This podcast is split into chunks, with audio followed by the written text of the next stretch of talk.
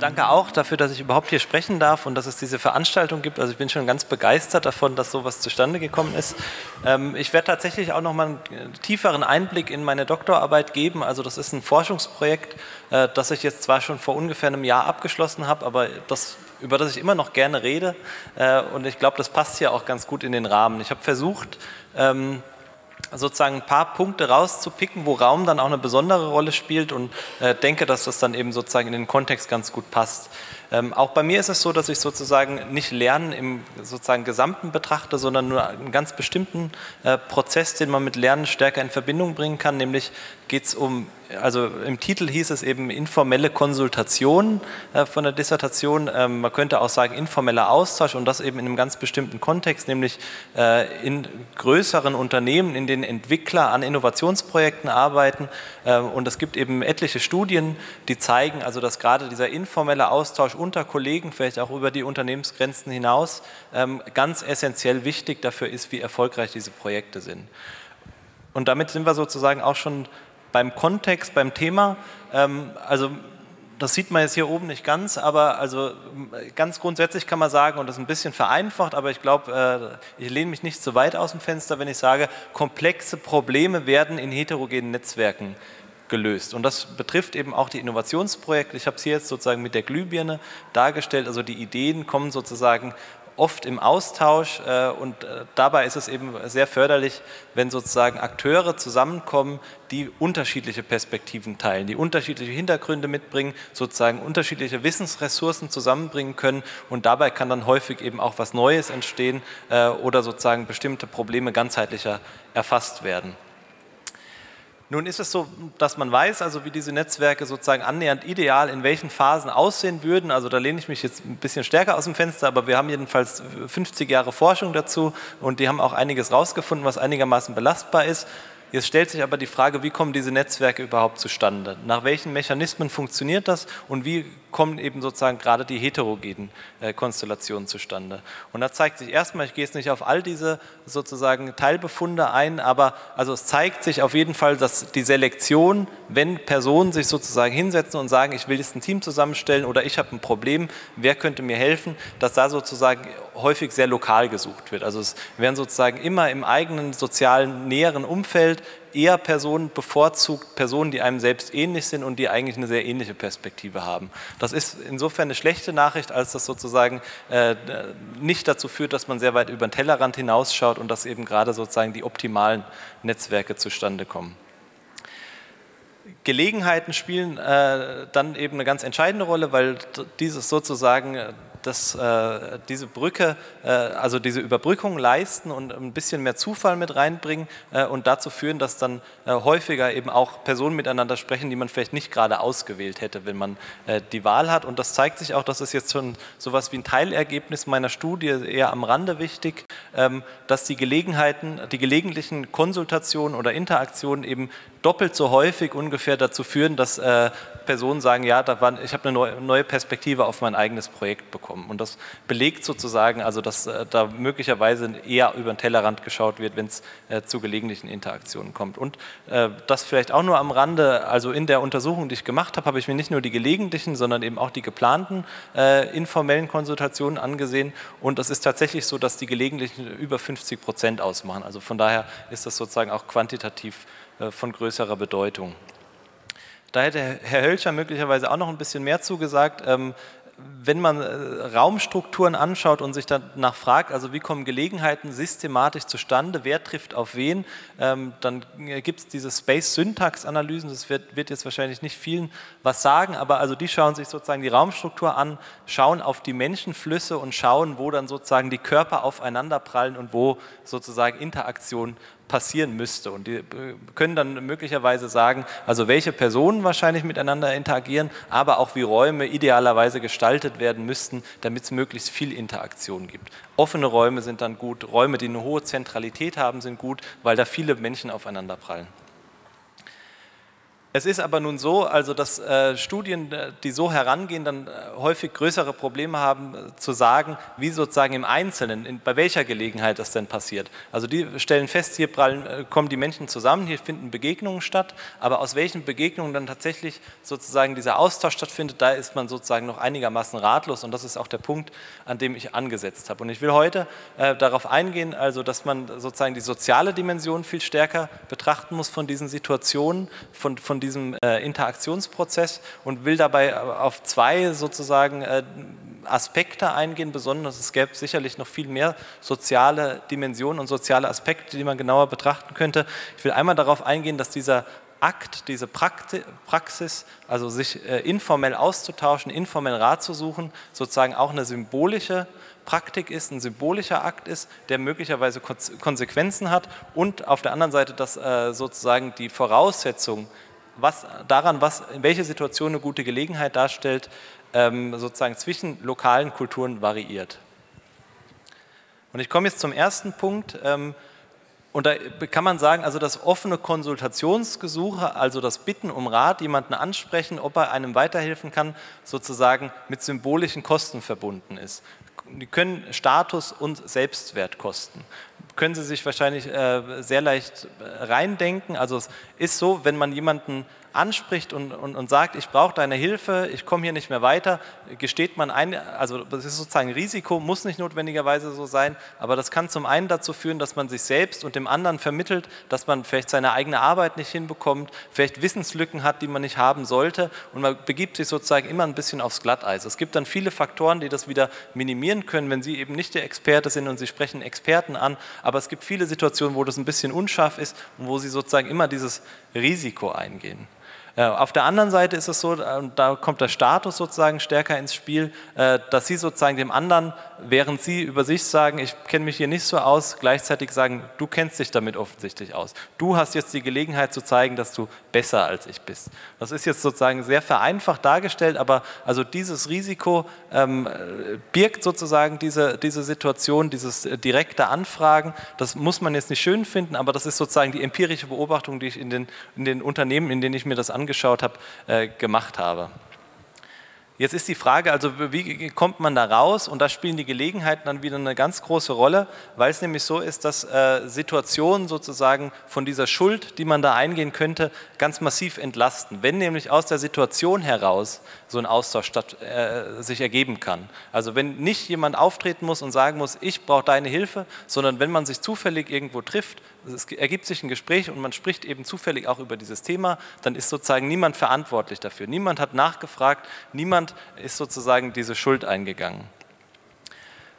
Und in dem Unternehmen, in dem ich das beobachtet habe, also war das erstmal auffällig, dass äh, sozusagen die, die Akteure dankbar dafür sind, also wenn es sozusagen Gelegenheiten gibt, nicht nur weil es weniger aufwendig ist, sondern auch deswegen. Und es hat sich weiterhin gezeigt, also dass sozusagen auch ein großes, so großes Interesse an diesen, dieser Art von Zustandekommen, dieser Art von Anbahnung, dieser Konsultation äh, besteht, dass äh, die sozusagen das auch ein Stück weit inszeniert haben. Also die haben sich tatsächlich bemüht, um äh, darum, dass solche Situationen genau entstehen und das sozusagen so beiläufig zustande kommt. Ich habe das jetzt hier, der äh, Entwickler sagt dann auch, der hat das sozusagen geschickt gemacht. Äh, der sagt, also ist auf einer internen Messe, äh, die dort stattfindet und er sieht einen alten Kollegen und weiß im ersten Moment, dieser Kollege, der könnte mir super weiterhelfen in meinem Projekt, aber äh, den spricht er nicht einfach an und sagt, ich habe ein Problem in meinem Projekt oder ich komme hier nicht weiter, kannst du mir weiterhelfen, sondern er macht das geschickt äh, und also spricht erstmal mit einer äh, Mitarbeiterin von dem äh, Kollegen, spricht über lange Zeit über das Poster, dann kommt irgendwann der Kollege dazu, darauf hat er spekuliert, dann redet man über irgendwelche privaten Dinge, wie es gerade geht und kommt dann, das ist ganz typisch, eben auch auf die aktuelle Arbeitssituation zu sprechen, an welchem Projekt man gerade arbeitet und so bekommt er dann am Ende eben genau den Ratschlag, den er von Anfang an wollte, aber er geht sozusagen einen ganz großen Umweg, um die symbolischen Kosten, so könnte man sagen, zu reduzieren.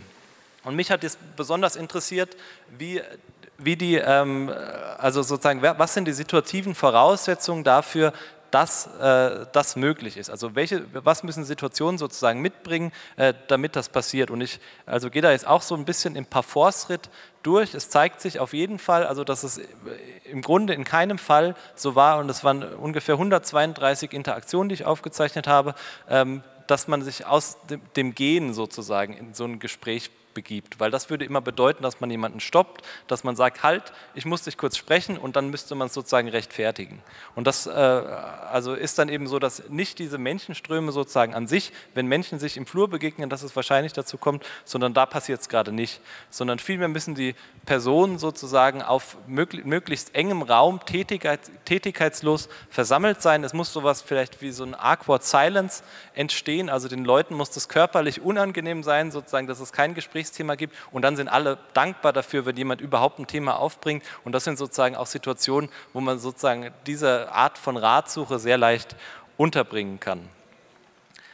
Jetzt hat auch das häufig Voraussetzungen, also wenn Sie Ihren eigenen Alltag befragen, dann ist es ähm, ganz selten so, dass man einfach tätigkeitslos irgendwo rumsitzt. Ähm, das ist in diesen Unternehmen noch viel seltener so, weil die natürlich auch nicht den Kollegen vermitteln wollen, dass sie nichts zu tun haben, sondern da ist ein hohes, hohes also sehr umtriebiges äh, Ambiente und alle sind sehr aktiv dass es jemals dazu kommt, dass jemand einfach rumsteht und sich so in ein Gespräch begeben kann, das liegt ganz häufig daran, dass sie aufgehalten werden, dass sie am Kaffeeautomat warten müssen, dass sie äh, zwei Menschen am Pissoir stehen und auf die Art und Weise äh, irgendwie ins Gespräch äh, kommen, war tatsächlich so, also wurde berichtet.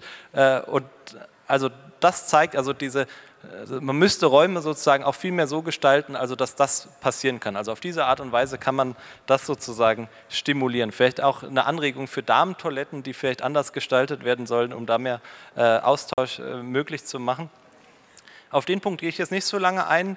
Ähm, ein ganz anderer Punkt, der vielleicht auch sehr interessant ist, der auch vielleicht stärker mit, mit Raum zu tun hat, ist, dass ähm, man sowas wie Boundary Objects nutzen kann. Boundary Objects sind äh, Gegenstände, die sozusagen ein Gesprächsthema bieten, äh, die man äh, als Anlass für ein Gespräch nehmen kann. Also wenn irgendwas Unvorhergesehenes passiert, ein Unfall äh, führt ganz häufig dazu, dass wildfremde Menschen auf der Straße miteinander ins Gespräch kommen. Sowas hat man in den äh, Unternehmen sozusagen auch häufiger beobachten können. Wenn äh, beispielsweise ein Experiment Experiment im Raum war, dann hat jemand sofort einen Einblick äh, darin, was der andere gerade macht und also so kommen die Gespräche leichter zustande. Und also da kann man, glaube ich, auch mit vielen spielen, dass man in Kaffeeküchen vielleicht äh, Poster aufhängt oder was auch immer, was dann sozusagen dazu geeignet ist, ein Gespräch zu eröffnen und vielleicht auch dazu einlädt.